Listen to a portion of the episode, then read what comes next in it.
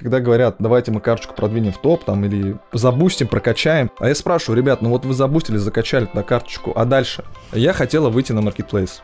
Я говорю, вас поздравляю, вы вышли. А дальше чего? Там был хаос, там ушли эти бренды известные все. Махнули рукой, сказали, у это очень опасно заходить на маркетплейсы. И самое главное, тут сейчас будет супер лайфхак, чтобы не сливать бюджет. О, сейчас будет разрыв, наверное, просто разрыв, и у вас начнутся первые продажи, карточка придет какую-то некую надежность.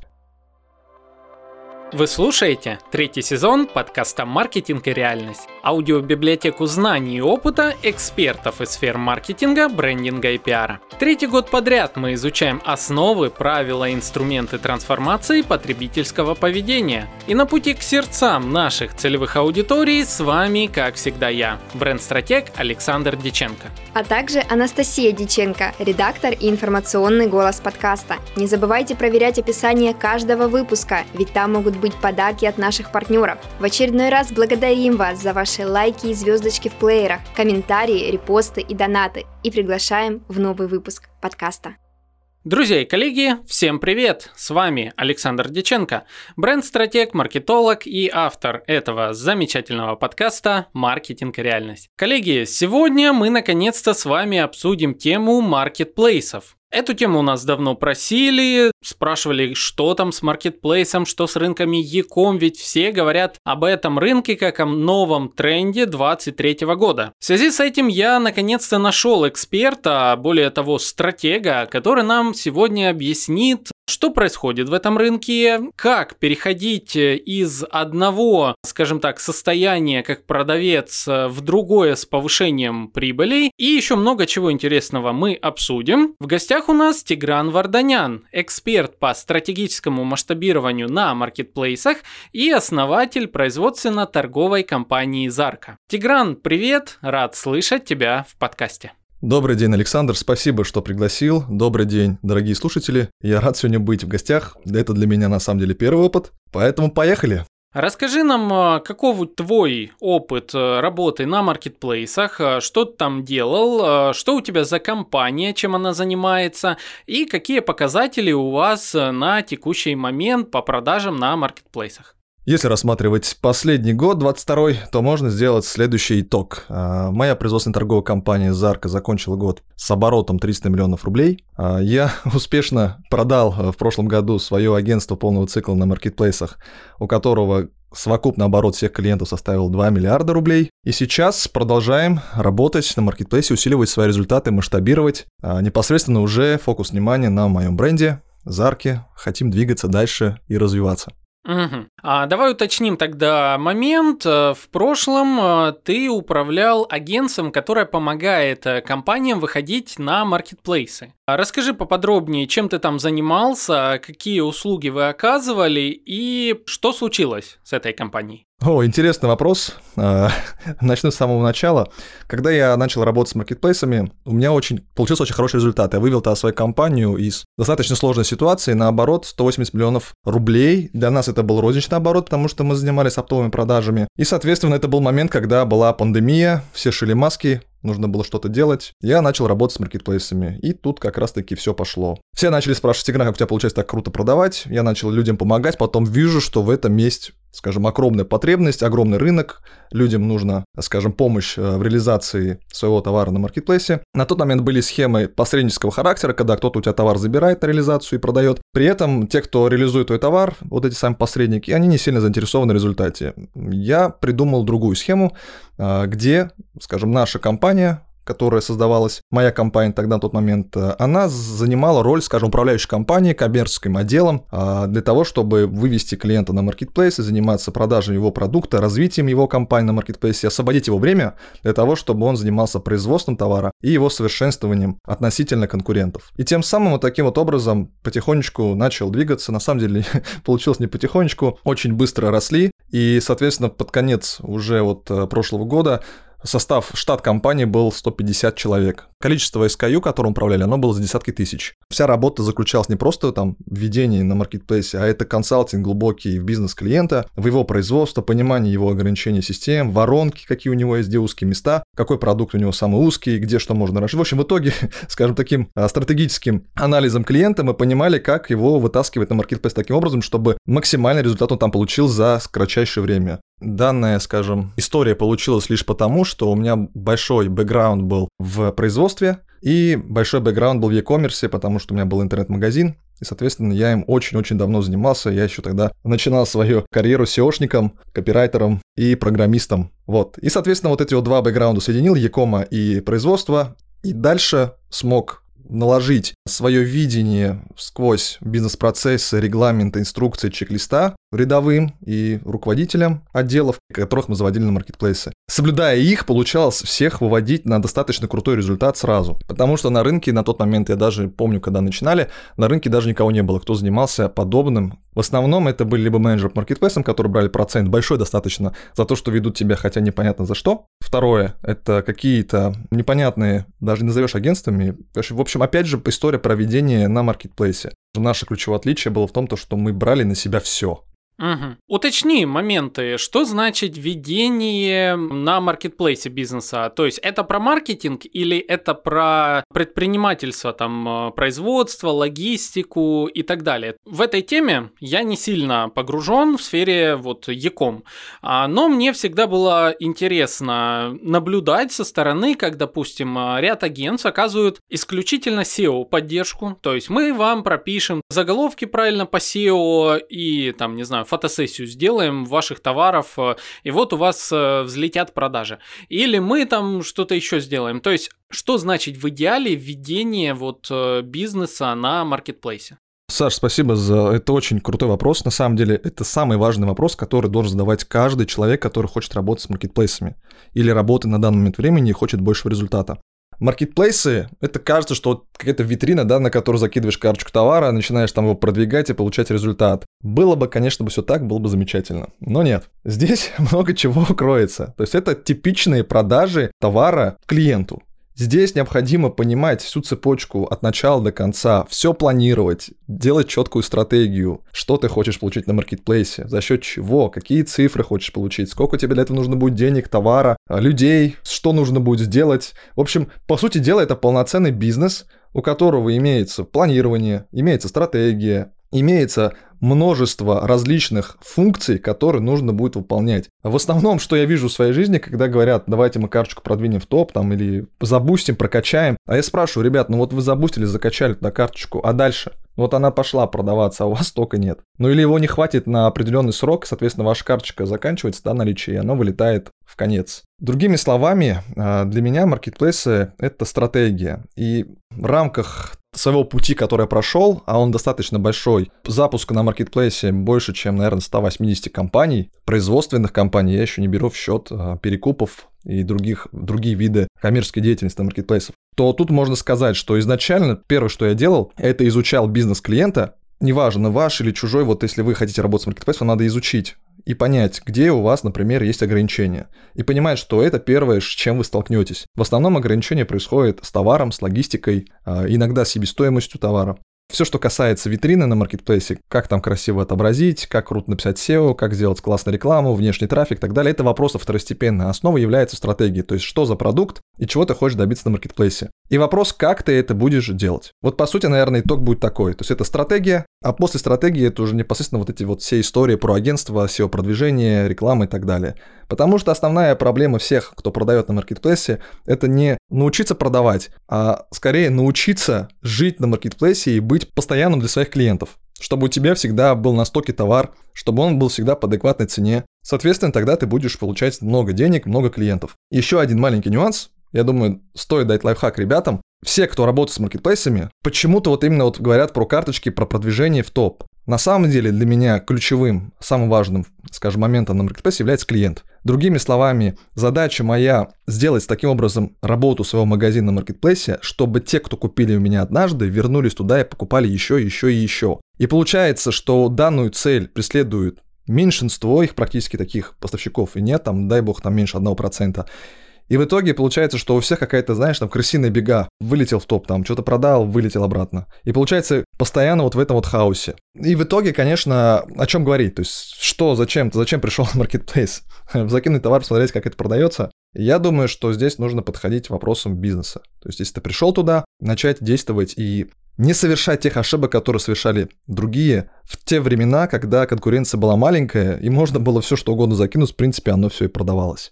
Угу. Хочу сказать, что мне очень нравится твой подход. Э, сразу видно, что ты смотришь на задачу комплексно. Перед тем, как мы с тобой углубимся в Яком сферу, в лайфхаки и рекомендации, я бы хотел с тобой обсудить э, прошлый год. Можешь ли ты поделиться своими наблюдениями по рынку, что случилось э, в рамках э, e-commerce сегмента за 2022 год, может уже даже к началу этого года, с какими основными проблемами столкнулись э, продавцы на маркетплейсах э, и как э, ты сам, допустим, решал эти проблемы у себя? Тут есть много чего рассказать. Я начну с того, что в конце февраля у нас случился, скажем, такой супер форс-мажор, который повлиял на первую основную причину проблем в работе с маркетплейсом, вообще, в принципе, с торговлей, наверное, совсем это волатильность рубля. И, соответственно, себестоимость прыгала до космоса. Я помню, что в тот момент времени перед нами был выбор, перед моей командой, производство торговой компании «Зарка», и, соответственно, мы решили следующее, что мы будем продолжать производить даже при том, что себестоимость товаров возрастает в два раза, а то и больше местами, только для того, чтобы быть для клиента надежными. И получается задача, вот то, что я чуть ранее сказал, это быть для клиента надежным, клиент-ориентированным. Вот эта цель перед нами стояла. Мы понимали, что это краткосрочная вещь, рано или поздно закончится. При этом мы понимали, что многие перестанут производить, будут бояться. Там был хаос, там ушли эти бренды известные все. В общем, был такой переполох. И самое это крутое, что любой кризис, главное, использовать ее как возможность. Я видел возможность. Поэтому мы продолжили производить, меня поддержала вся команда, мы начали производить дальше товар при дорогой себестоимости, и в итоге было круто, у нас в марте очень сильно увеличилась и выручка. Прибыль, конечно, осталась прежней, даже чуть меньше, чем а, мы планировали, но продажи увеличились, и, соответственно, мы привлекли к себе большую новую аудиторию клиентов, которые дальше с нами остались и продолжали покупать у нашего бренда. То, о чем я всегда говорю всем. И, соответственно, что происходило у других? Если рассматривать наше агентство, то тоже в рамках агентства мы рекомендовали нашим клиентам не завышать цены, держать их на том же уровне, что есть. Самое главное – это удержать объем плановую выручку для того, чтобы удержать свое производство, потому что в основном у нас были производители, а им нужны деньги для того, чтобы производить дальше. Иначе весь цикл останавливается. Для производства это прям самое опасное, это кассовый разрыв, это жесткая штука. Вот таким образом получилось, что многие соблюли те рекомендации, которые мы дали, у них тоже был рост в продажах. А те, кто увеличили цену на товар, у них там прям очень классный, красивый такой график нарисовался в кабинете Валбрис, в личном кабинете, такой, такая скала огромная, короче, пропасть идет вверх и проваливается прямо вот в бездну. Соответственно, что это означает? Что у них просто не было продаж практически никаких. Это, наверное, основная причина, такая основная проблема была, а, которая повлияла на результаты. При этом, при всем, из-за того хаоса, что был на рынке, многие достаточно хорошо зарабатывали. А многие ниши начали искать параллельно, и импорт включился. Там, в общем, все, кто понимает, что такой кризис, то это пора возможностей, и действует, например, как я, у тех хорошо все. А те, кто начали паниковать и психовать, чего не советую никогда делать, соответственно, у них да, большие проблемы.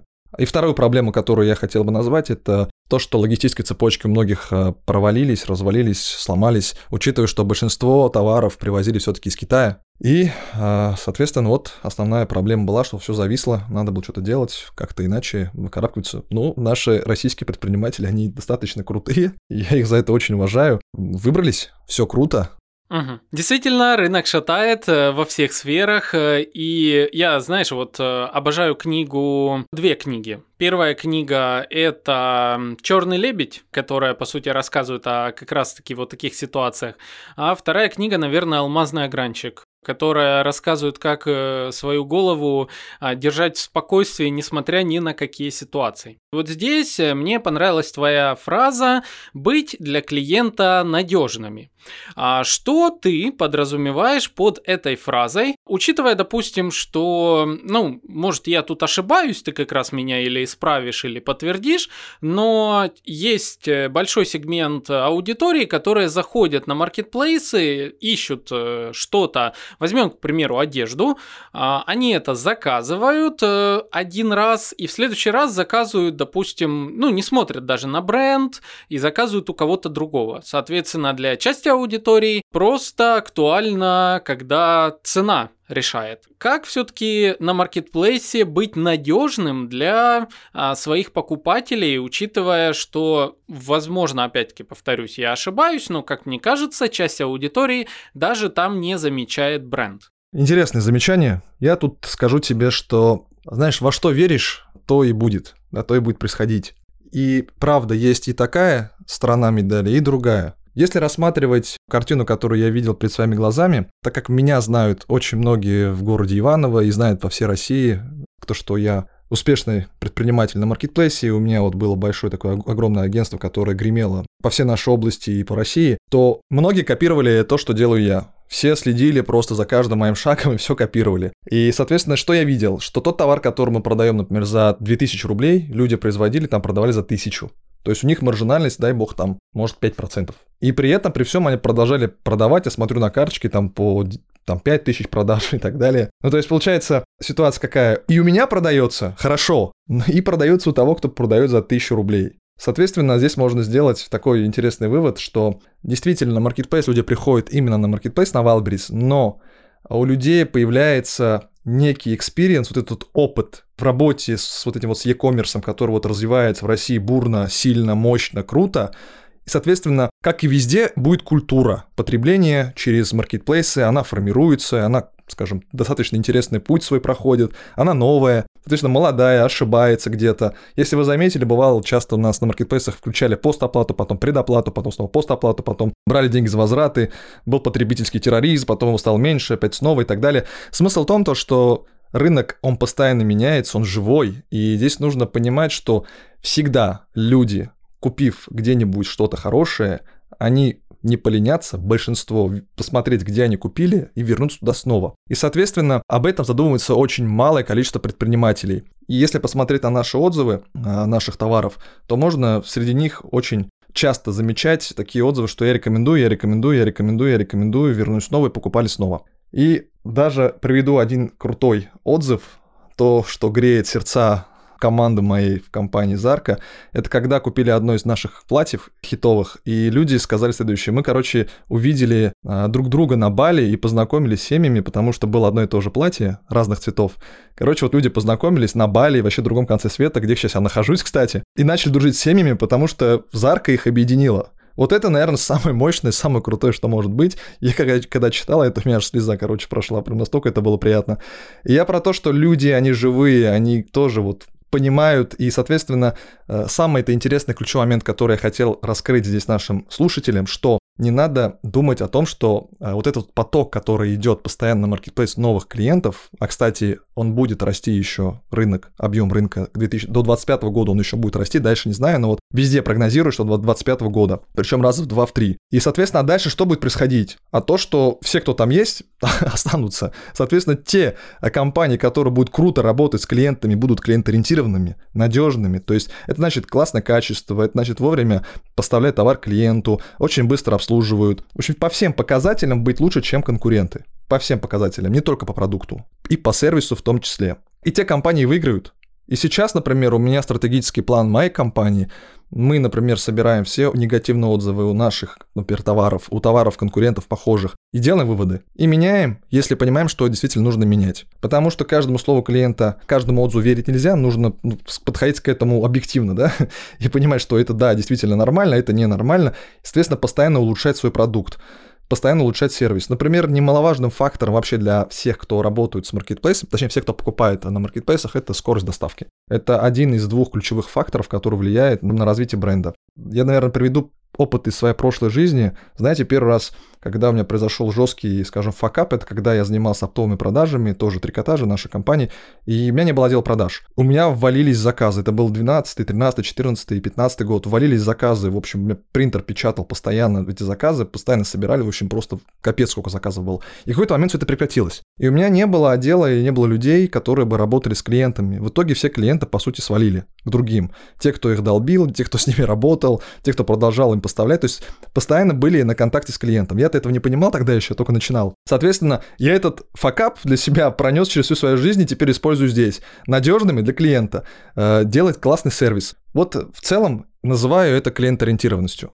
Отлично. Я вообще вот э, обожаю это слово клиентоориентированность. И, друзья, если вы не слушали прошлые выпуски подкаста, как-то в этом году у нас темы так или иначе сводятся к клиентоориентированности. Поэтому рекомендую послушать, э, хотя бы даже на примере того, как мы с Настей, с нашим редактором, сидели и обсуждали разные бренды, которые нам нравятся и не нравятся, что мы любим, что не любим в сервисе и так далее. Это очень важная и эмоциональная часть э, взаимодействия с пользователями, с клиентами во всех бизнесах. Тигран, а, я понимаю, что в сфере э, Яком на самом деле очень много всего того, что является важным для а, развития своего магазина. И чисто физически даже мы с тобой не то что в одном выпуске, а, наверное, если мы неделю будем вести э, только лишь про Яком, наверное, и в этом случае мы все не расскажем. Поэтому мне бы хотелось застрять внимание, наверное, на ошибках, которые допускают чаще всего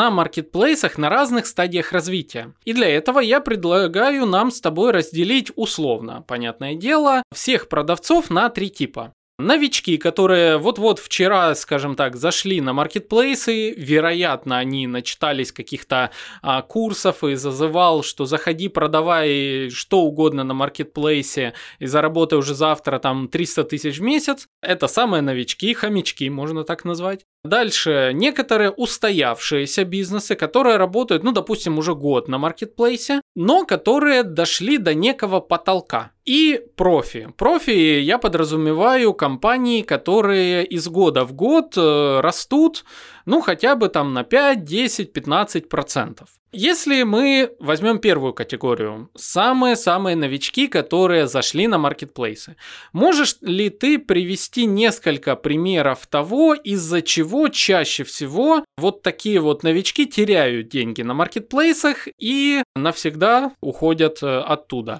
Начну, наверное, с самого первого типа, нулевого. Это те, кто э, до сих пор не зашли в маркетплейс, потому что боятся. На самом деле основной страх, который я встречал у людей, которые хотят зайти, это какой товар, с каким товаром заходить, чтобы заработать денег. Как раз-таки отсюда и возникает, скажем, все остальные ошибки. И все ошибки я называю стратегическими, которые новички совершают в самом начале. Почему они стратегические? Потому что многие не доживают и оттуда вылетают с огромными минусами, дай бог, с нулем. Первый тип и основная ошибка, которая возникает, я вам сейчас приведу конкретный пример.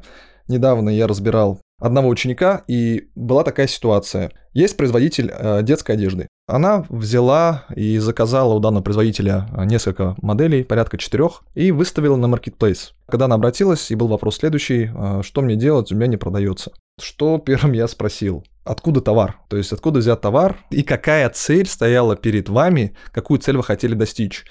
Знаешь, в основном все, кто начинает работать с маркетплейсом, говорят следующий ответ, вот прям большинство. Я хотела выйти на маркетплейс. Я говорю, вас поздравляю, вы вышли. А дальше чего? Вышли на маркетплейс, молодцы. И как раз таки вот основная ошибка такая, что люди, когда заходят на маркетплейс и берут товар у производителя, производитель уже продается на маркетплейс, соответственно, это подобный товар по другой цене, конечно, дороже, себестоимость, конечно, выше у данного поставщика. И получается, что, скажем, ресурсы, которыми она обладает, с помощью которых она может добиться результата, они гораздо меньше, чем у производителя. Но здесь, скажем, не в этом основная беда. Основная беда в том, то, что когда это было сделано, то не было проработано четко пошагового, скажем, плана, а что делать, чтобы продавать. И нужно понимать, что товар, который а, заходит на маркетплейс, можно сказать, что надо позвать шамана, чтобы немножко поколдовал, чтобы пошли продажи. Здесь не угадаешь. То есть бывает товар, который сразу попрет прямо сразу же, а бывает товар, который ну никак не хочет идти. Его нужно искусственно двигать чтобы люди увидели, потому что Валберис и, например, Озон, основные площадки, с которыми я работаю, у них очень часто могут быть сбои. Любой маленький сбой может повлиять на поисковую выдачу, на все что угодно. То есть нужно понимать, что это механизм, это алгоритм, в котором могут быть ошибки. Все, что там ты туда закидываешь, могут не увидеть. Ну и вот, а к чему я? Основная проблема, которую сталкиваются те, кто начинает работать с маркетплейсом, это когда человек заходит и ставит себе цель выйти на маркетплейс. Никак не стратегическую цель заработать на маркетплейсе за определенный период времени. Когда ты такую себе цель ставишь, за какой период времени, сколько ты хочешь заработать, тогда и появляются четкие цифры и ориентиры, к чему двигаться. Тогда и ты просчитываешь в обратную сторону, понимаешь, что тебе делать. Простым словом, наверное, не ругателем, это называется декомпозиция. Если у тебя нет декомпозиции, соответственно, ты, ну, ты веришь в чудо, наверное, единорогов, розовых пони. Смысл в том, то, что это рынок, это такая же коммерция, такой же жесткий рынок, на котором работают те же правила бизнеса, как и везде. Вот то же самое, ты взял у кого-то товар, там три товара и закинул там рядом, открыл точку, поставил там стул, на стуле три товара развесил и ждешь, пока у тебя купит. Вот примерно такая, теперь вот, так, вот такие ошибки совершают все начинающие. Ну и, соответственно, есть другая, наверное, еще такая ошибка, которая происходит в самом начале, это касается товара. Многие не рассчитываются на образование нужным образом, в итоге, когда все расходы ложатся на выручку, которую клиент получает, поставщик получает, то в итоге остается минус. Почему? Потому что достаточно много есть нюансов, например, та же самая логистика. Если клиент у вас, который заказал, не купил, то у вас товар едет к нему, потом обратно и потом к новому клиенту. То есть у вас логистика получается тройная. Можно ли учитывать тройную логистику? Ну, допустим, пускай она стоит 30 рублей образно, туда-обратно туда это 90 рублей. А если еще не купит, обратно это 100, получается 20, 150. 150 рублей только уйдет на логистику. А представьте, когда люди начинают э, заводить на маркетплейс дешевые товары, не зная об этой ситуации, что товар-то могут не сразу, сразу не купить. Соответственно, например, там, образно говоря, не знаю, носки, одну пару. Ну, сколько стоит пара носков? Например, 150 рублей, 200 рублей. Только логистика будет стоить 30 туда, 30 обратно. Что останется? Еще комиссия, еще себестоимость. Вот это вот основные типичные ошибки, которые, скажем, самые такие must-have, которые возникают на маркетплейсе. Тигран, тут э, хочу вопрос э, наводящий все-таки задать, так как мы касаемся, ты сам вот поднял тему нулевиков, то есть те, кто боится выйти на маркетплейсы, и также вот новички, которые, скорее всего, часто теряют деньги на маркетплейсах. Ото всех в инфополе я слышу, что заходи на маркетплейсы, продавай что угодно, вот какие-то темки, там новый товар, там что-то еще, залетай с этим. У нас тут в телеграм-каналах мы говорим, какие товары сейчас э, из Китая заказать, чтобы продавать и так далее.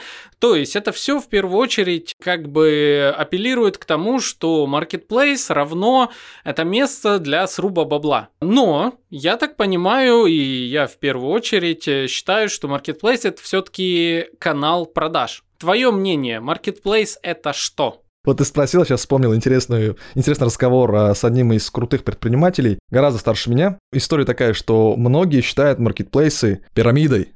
На самом деле, я не совсем с этим согласен, а, и поэтому не буду э, пугать наших а, слушателей. И скажу следующее, что все эти красивые истории про то, что можно залететь на маркетплейс и там поднять бабла, давайте честно, надо смотреть за год сколько у тебя было выручки, сколько у тебя было прибыли, какая у тебя была рентабельность бизнеса, какая у тебя была рентабельность капитала.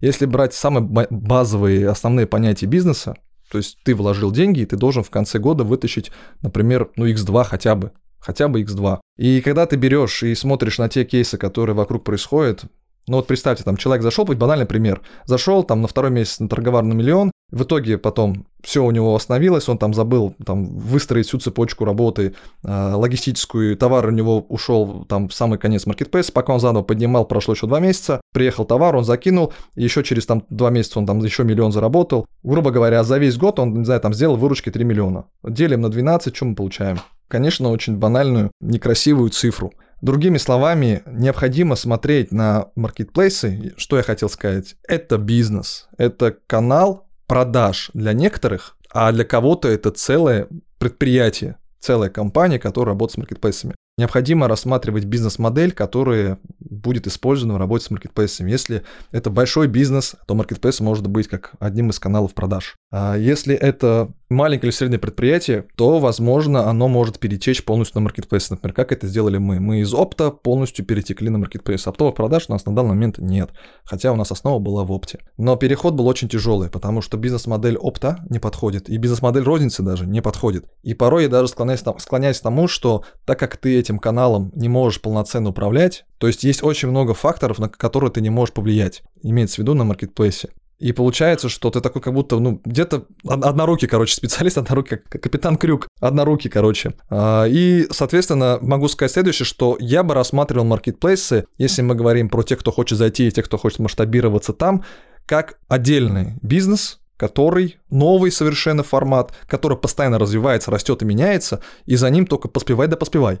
Отличный ответ. Тигран, я предлагаю нам с тобой сосредоточиться исключительно на маркетинге. Маркетинге на разных э, этапах. Возьмем э, маркетплейсы как канал продаж, не будем рассматривать тему там заработков и так далее, исключительно канал продаж. Допустим, у нас э, уже есть э, свое производство, ну вот как у тебя, к примеру. И у кого-то из наших слушателей, возможно, точно так же есть свое производство. Давай вот тут и обсудим э, частые ошибки, которые мешают э, масштабироваться и увеличивать э, свои продажи, иногда даже ведут полностью к уходу с маркетплейса с точки зрения маркетинга.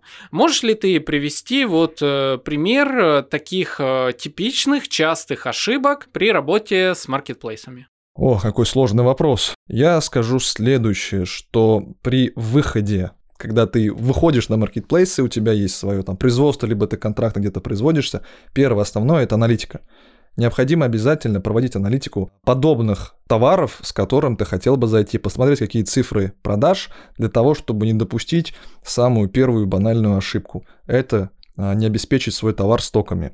Потому что как только ты начнешь продавать, если, не дай бог, случится следующий момент, когда у тебя нет стоков, даже там отсутствие, допустим, если это размерный товар, как одежда, одного размера, это очень сильно влияет на поисковую выдачу. И я бы сказал следующее, что каждая карточка товаров на маркетплейсе, такой вот провел параллель, это как отдельный ларек, который ты открываешь. Если ты его не обслуживаешь, то трудозатраты, которые ты понес при его создании, организации его работы, они колоссальные. И получается, когда ты заводишь там 100 тысяч ларьков, окей, ладно, тысячу ларьков, то за всеми ими сразу уследить нереально. Поэтому я предлагаю всегда заходить полномерно. В целом, если придерживаться правила Парето, что 20% товаров продается, а на маркетплейсе, по сути дела, продаются лучшие из лучших. Поэтому ты должен выводить на маркетплейс самые свои топы. И, соответственно, зная аналитику, сколько там продается, обеспечить стоки.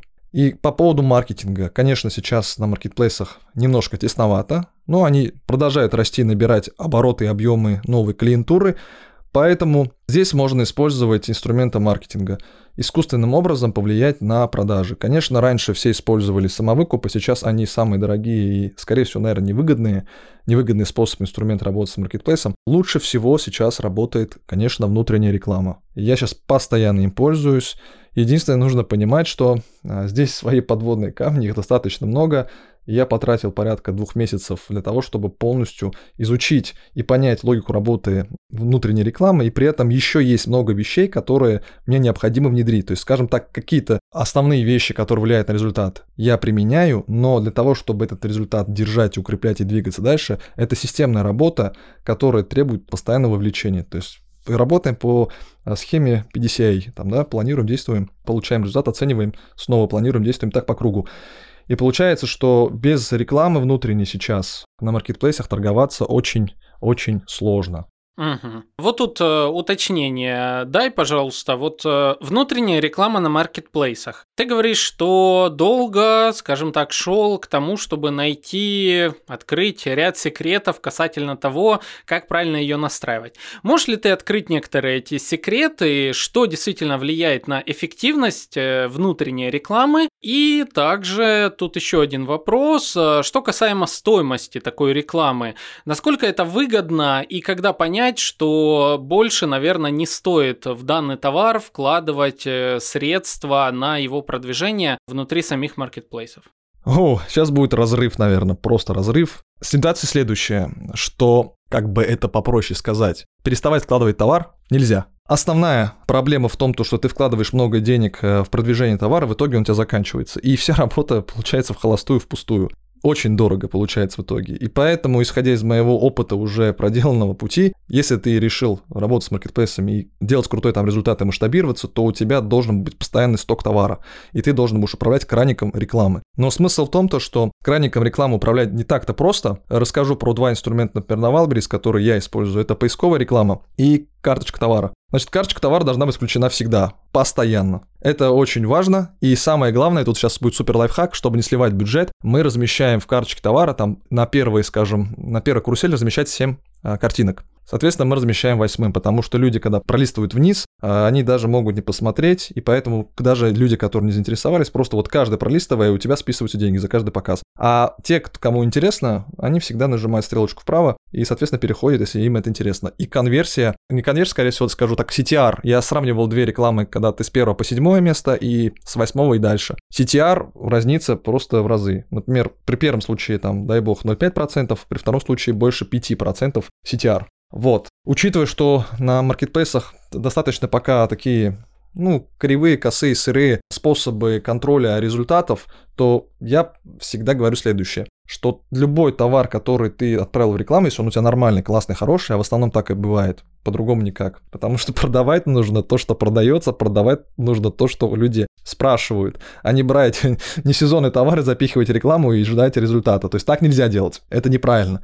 Поэтому вся стратегия рекламы в том, то, что выйти в топ и держаться там. Например, если ты пишешь ограничение э, дневного бюджета при рекламе на Валбрис, то твоя рекламная кампания ранжируется хуже, чем у всех остальных. Поэтому рекомендую не писать дневной бюджет. И какое место ставить, спрашивают, на какое место ставить свой товар. Стратегия следующая у меня, которой я придерживаюсь, это второе место и только второе. И исключить из выдачи, есть такая настройка, как по каким словам не показываться, то есть минус фразы, минус слова, не показываться по тем фразам, на котором ты есть в топ-5. Потому что твой же товар будет конкурировать с твоим же товаром. Надеюсь, вы поняли, о чем я. Вот, это что касается Валбриса. Это КТ, карточка товара и реклама в поиске. И опять же стратегия. Большой сток, постоянное вкладывание и занимание мест. И это постоянная работа с рекламой, чтобы убрать те слова, которые, по которым ты уже начал занимать хорошую позицию, именно топ-5, топ чтобы не конкурировать с самим собой. Соответственно, если у тебя товар заканчивается, он перестает рекламироваться, соответственно, позиции падают, он уходит далеко-далеко. И вся работа проделана превращается, ну, скажем так, коту под хвост. И в данном случае вывод, исходя из конца, всегда должен быть сток. И управлять краником можно как? Ну, видишь, что ну, нет товара, у тебя заканчивается, поднимай цену, раз, управляя эластичностью спроса. А второе, начинай выключать рекламу потихонечку, уменьшай бюджеты, там, ставя огранники. При этом, при всем, самое главное, что у тебя это получилось, ты понял, как это работает, и в следующий раз ты не допустишь провала своей рекламной кампании. Иначе, получается, ты деньги вкладываешь, у тебя, еще раз повторяю, карточка товара, это как ларек. И ты свой ларек постоянно перемещаешь в самую оживленную улицу, прямо в самый центр города. И в какой-то момент ты перестаешь туда поставлять продукты, и людям уже неинтересно, он другой откроет и поставляет, и все клиенты переходят к нему теперь. И заново туда закидывает товар, уже не получится, потому что место займут, тебя туда уберут, потому что есть некий системный администратор, который видит, что твой ларек не работает, он его выкидывает в самую задницу, короче, скажем так. А что касается Озона по рекламе, по маркетингу, у Озона, благо, есть такой, такая, скажем, важная особенность. Большим клиентам они выделяют личного менеджера, и вместе с ним можно очень круто и классно взаимодействовать и использовать. Кстати, я расскажу вам один интересный, интересный история, недавно случилось. А, я рассказывал в сторис у себя в Инстаграм, что, ребят, я без акций получил офигенный рост продаж, у меня там графики рисовались на зоне как Бурж-Халифы, там раз, два, три по 700 тысяч рублей в день. У меня заказывали. И, короче, все, кто смотрели меня, меня смотрят многие, особенно в Иванове, а, производители, они, короче, короче, отказались зайти в акцию. И в итоге мне звонят со зоны, говорят, Тигран, что ты натворил, короче, у нас, в общем, ты площадку сломал, короче, у нас никто не зашел в акцию, а нам нельзя так, чтобы никто не заходил в акцию. Давай-ка ты будешь как-то, ну, поддерживать нас в этом вопросе, и, в общем, короче, вот Получилось, что я, по сути, уронил озон по данной акции. Получается, весь трафик, который был основной по вот этой акции, по моему сегменту, он пришел ко мне. Грубо говоря, получилось, что я нечаянно забрал весь трафик у всех, э, кто бы мог там участвовать. Поэтому я всех предупредил а, у себя в сторе, что, ребят, когда вы меня что-то копируете, вы не просто повторяйте за мной, потому что я же не могу все вам э, раскрыть и показать здесь на экране, потому что огромный труд и огромная работа была проведена. И хочу сказать следующее, что рекомендую комбинировать несколько инструментов для того, чтобы добиться максимального результата. А если говорить совсем прямо, используйте акции совместно с рекламой, комбинируйте их между собой. И очень сильно советую рассматривать акции не с точки зрения как плохой инструмент, который отжирает маржу, а рассматривать как рекламный инструмент, на который ты тратишь бюджет, пускай ты там выходишь ноль, либо какой-то минус, но ты привлекаешь огромное количество новой аудитории. Например, на Озоне, что, кстати, очень интересно, те, кто покупают по акциям, заходят, у них там, у них есть там такие мощные акции, раз там в полгода, что ли, их проводят, называется Хаммер, и там тебе нужно держать сток минимум 5000 единиц, чтобы тебя допустили участвовать в этом Хаммере, и ценник такой очень интересный. В общем, грубо говоря, ты тратишь кучу денег, потому что реальная цена данной рекламы, если ты напрямую будешь работать, это 10 миллионов рублей, ты за счет того, что у тебя большой товар, ты там клиент Озона, они тебе, короче, грубо говоря, за то, что ты этот сток даешь и продаешь ее там в ноль, либо не в большой минус, ведут огромнейший трафик тебе э, туда на магазин, и люди покупают у тебя все. Соответственно, у тебя появляется большая аудитория постоянных клиентов. Еще раз повторю, например, на Озоне а, люди, скажем, по моему ощущениям, больше смотрят а, с точки зрения, вот, который я сказал, клиент-ориентированность поставщика, и они становятся постоянным клиентом. И там это прямо явно заметно у Озона для этого есть, там, скажем, много инструментов. И, не знаю, мне кажется, там как-то вот проще за этим вот, вот я этот момент прослеживаю на зоне проще, вижу, что кто купил, заново приходит, прям это вот видно, ощущается по отзывам, по, там, по действиям клиентов. Угу. Очень интересно. Мне кажется, если бы вот этот твой ответ дать послушать многим новичкам, все бы так махнули рукой и сказали, у, это очень опасно заходить на маркетплейсы. По факту ты сейчас э, раскрыл, возможно, ну не только для меня, но и для многих а, наших слушателей, маркетплейсы как э, реально сложный бизнес. И здесь какой хочу тебе вопрос задать. Вот э, проанализировать некоторые твои слова. Ты сказал, что лучше оценивать каждый отдельный свой товар, карточку товара, как вот такой отдельный ларек. Интересное сравнение. Получается, что мы должны в каждой карточке работать. Мы должны каждому отдельному товару уделять свое время. Как бы ты оценил объем работ по каждой такой карточке? Какие обязательные пункты, ну опять-таки сведем ближе к маркетингу, к тому, с чем взаимодействуют сами пользователи. Какие обязательные пункты в работе с карточками ты видишь?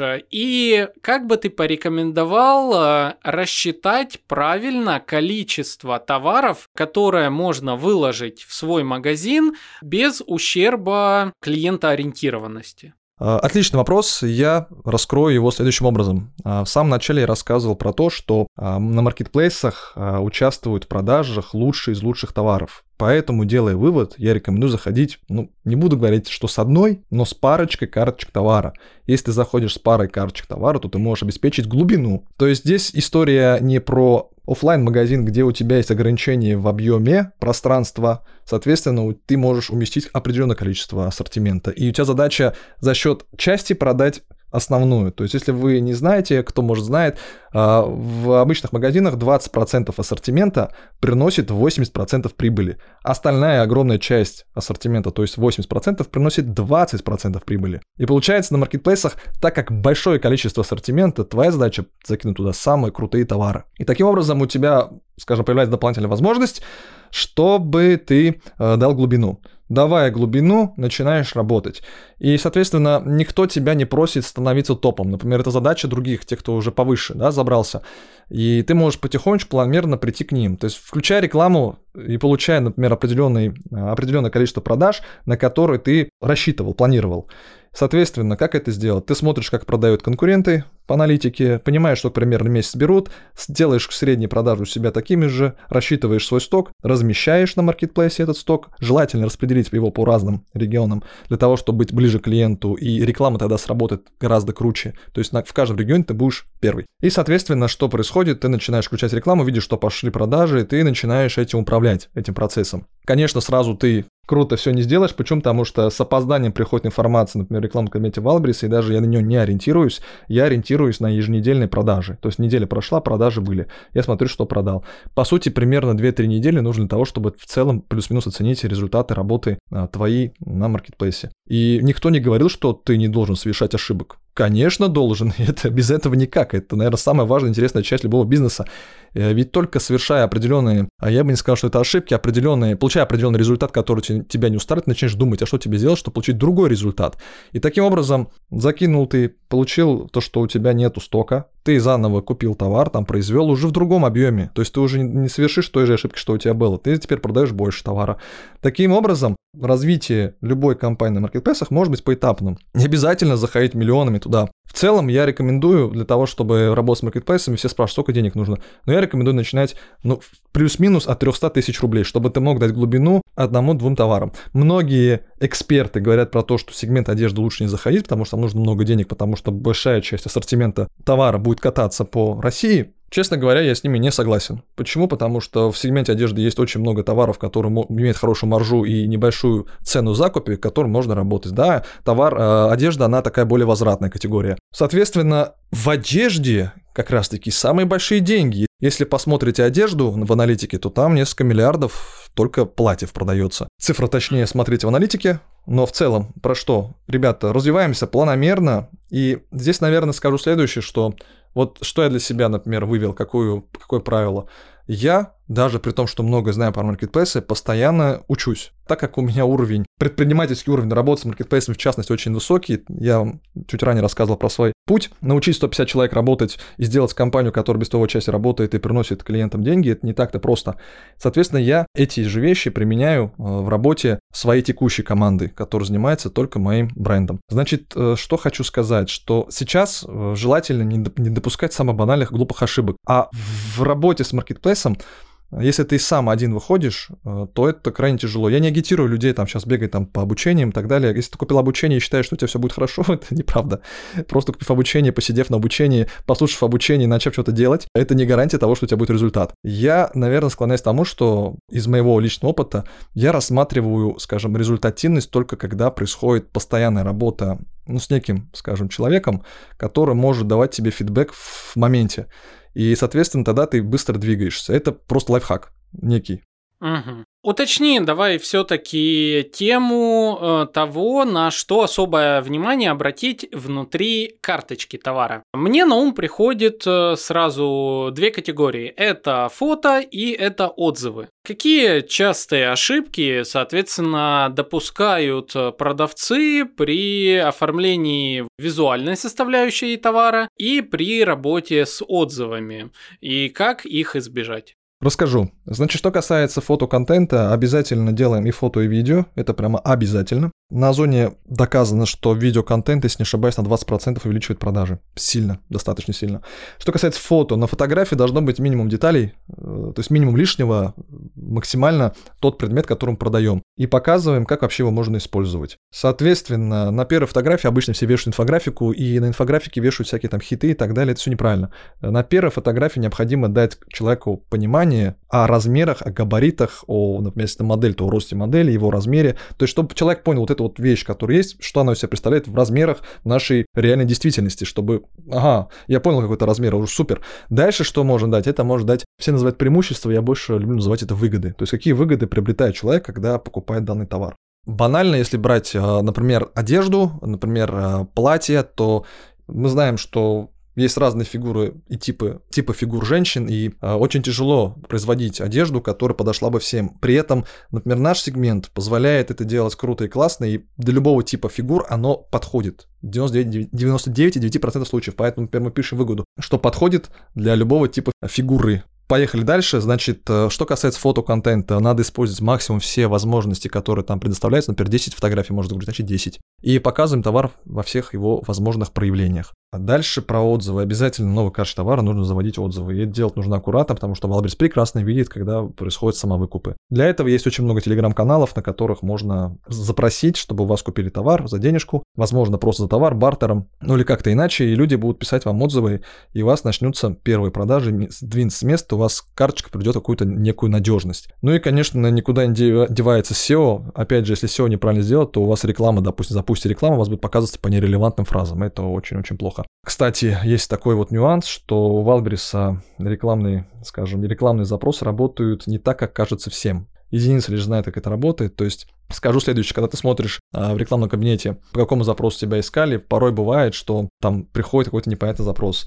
То есть, проще говоря, а, на Валбрисе определенным образом сделана вот эта вот работа с запросами, что берется предыдущая страница, на которой находился клиент. Грубо говоря, не буду углубляться, а, продолжу дальше. На SEO мы закончили. Про отзывы я сказал. Нужно работать с отзывами, говорить благодарности клиента, причем стараться индивидуально отвечать на каждый отзыв, рекомендовать купить еще товар никто не, а, скажем, не запрещает вам круто паковать физический товар. Сделать так, чтобы человек купил, он получил вау.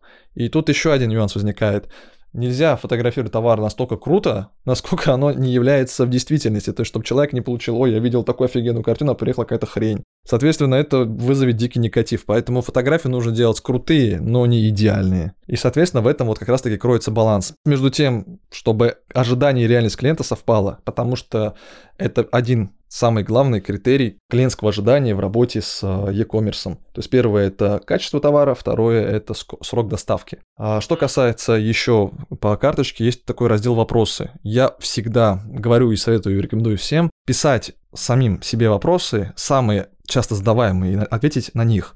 И еще нюанс. Изучить конкурентов по отзывам, по вопросам, для того, чтобы в своем товаре этих ошибок не допускать. Модернизировать свой товар при выходе на маркетплейс, когда ты туда хочешь зайти. Проанализируй конкурентов, узнай все. И размести все важные аспекты, чем отличается товар от, от конкурентов, потому что более ты можешь прочитать в вопросах, в отзывах. Соответственно, ты эти боли решаешь в своей карточке товара, клиент видит и покупает. Угу. А, ой, сложно, сложно, много чего нужно делать, э, но в принципе, как и в любом бизнесе, как и всегда, когда мы занимаемся маркетингом, смотреть на детали и по чуть-чуть, по чуть улучшать все от MVP модели до полноценного работающего аппарата. А, Тигран, большое тебе спасибо за то, что поделился с нами, я так понимаю, очень малой частью всех секретов, которые связаны с маркетплейсами. Насколько я знаю, у тебя есть свой телеграм-канал, где ты часто рассказываешь э, гораздо больше и где тебе можно задать вопросы. Ссылочка, конечно же, будет в описании. А я бы хотел тебя еще вот напоследок эм, дать один-два основных совета предпринимателям, которые работают на маркетплейсах э, в этом году. Что бы ты им посоветовал э, сделать, внедрить себе для того, чтобы масштабировать свои прибыли уже в этом году? Я рассказывал, рассказал сейчас многое для того, чтобы вообще сделать продажи на маркетплейсе. Затронул тех, кто еще не зашел, кто хочет, и тех, кто только начал работать с маркетплейсом. А что касается тех, кто присутствует там и хочет масштабироваться, я вокруг да около, когда осматриваюсь вокруг, когда хожу на всякие слеты, как называется, селлеров, э, чтобы посмотреть, что происходит на рынке, могу сказать следующее, что основная проблема, с которой сталкиваются те, кто хотят масштабироваться, это не проблема с продажами, это проблема в первую очередь с штатом, с командой. Как объяснить? То есть, когда ты выходишь на объем, например, с нуля там, до 10 миллионов, это, в принципе, те люди, которые у тебя в команде, они, в принципе, позволяют тебе а, работать на данном обороте. Но если ты хочешь увеличить свои продажи, то как бы тут попроще сказать, ты начинаешь масштабироваться и менять свое мышление, чтобы заработать больше, но твоя команда не готова к тому, чтобы делать результат, например, 2, в 3, в 4 раза больше. Во-первых, не готова с точки зрения количества, а во-вторых, не готова с точки зрения качества. Потому что это не просто взять, да, вот э, одну и ту же команду и за счет него превратить свой объем продаж, увеличить его несколько раз. Почему? Потому что там нужны другие технологии, там нужны другой, другой уровень подхода, там нужно организовать процессы еще круче. Соответственно, нужны новые люди, новых людей, чтобы забрать их, нужно правильно строить систему. Это бизнес-процессы. Дальше это мотивация сотрудников. Кто-то, из кого-то можно выжить больше, а из кого-то просто нет. И могу сказать, что что касается командообразования, я прошел через огонь и воду, даже чтобы вот вам циферки привести какие-то факты. Когда я набирал отдел продаж, еще занимаясь оптом, я провел за полтора месяца тысячу собеседований. Тысячу. А, и я просто, вот люди заходили, я просто видел насквозь, короче, подойдет он или нет. Как бы это а, ни звучало, но вот к этому я пришел. И поэтому основная проблема, с которой сталкиваются предприниматели на маркетплейсе, это не а, продажи на маркетплейсе, как там, там за счет рекламы это сделать или как там продаваться, а это проблема уже другого уровня, это проблема уже бизнеса. Как быть уже не предпринимателем, когда у тебя есть другие руки, но ты там сидишь, а как выйти из этого и при этом, чтобы все тебя работало и масштабировалось, потому что масштабироваться, когда внутри находишь и ты, это невозможно, потому что ты в операционке, тебе нужно выйти из операционки, позволить другим масштабироваться. И здесь есть много подходов. Я предпочитаю подход «разделяя властвуй», для того, чтобы иметь меньше рисков ухода кого-либо из команды и чтобы это не потрясло а, твои результаты. Добавлю еще один, наверное, пункт. Кроме команды, а, которая очень сильно влияет на результаты на маркетплейсах, как у обычного любого бизнеса, это деньги. Все ищут деньги, инвестиции для того, чтобы больше продаваться. Но на самом деле самое большое количество обанкротившихся компаний, сломанных компаний, которые не дошли до успеха, это момент, когда компания начинает дико расти, быстро, очень быстро.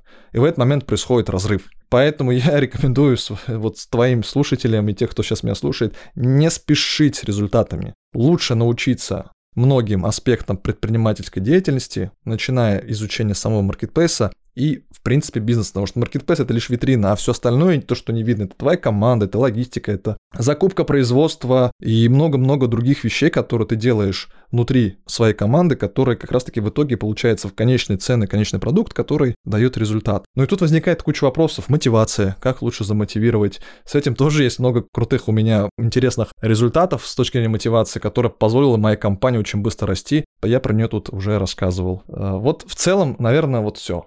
Угу. Ну что, друзья, коллеги, я думаю, ну, очень много полезной информации по теме маркетплейсов мы сегодня получили, поэтому обязательно, во-первых, ставим лайк этому выпуску, обязательно, отправляем, делаем репост его своим коллегам, всем, вот просто всем коллегам, вдруг кто-то захочет выйти на маркетплейсы, а вдруг кто-то уже там работает. И также переходим, э, в описании будет э, ссылочка на телеграм-канал Тиграна, там вы сможете почитать больше про маркетплейсы и задать ему вопросы, все, которые только а, не пожелаете. Обязательно передавайте привет от подкаста «Маркетинг и реальность» для него. Для всех слушателей э, данного подкаста я специально создам пост у себя в канале Telegram и расскажу, чем могу быть полезнее, чем могу поддержать вас в работе с маркетплейсами и не только с производством. В целом, жду вас у себя в Telegram-канале. Вот так, друзья. Ну, а мы еще раз напоминаю, ждем ваши реакции на этот выпуск. Ну, а с вами были Александр Деченко, Тигран Варданян, подкаст «Маркетинг и реальность», и мы с вами услышимся уже в следующих выпусках. Всем пока! Всем пока, удачи, друзья!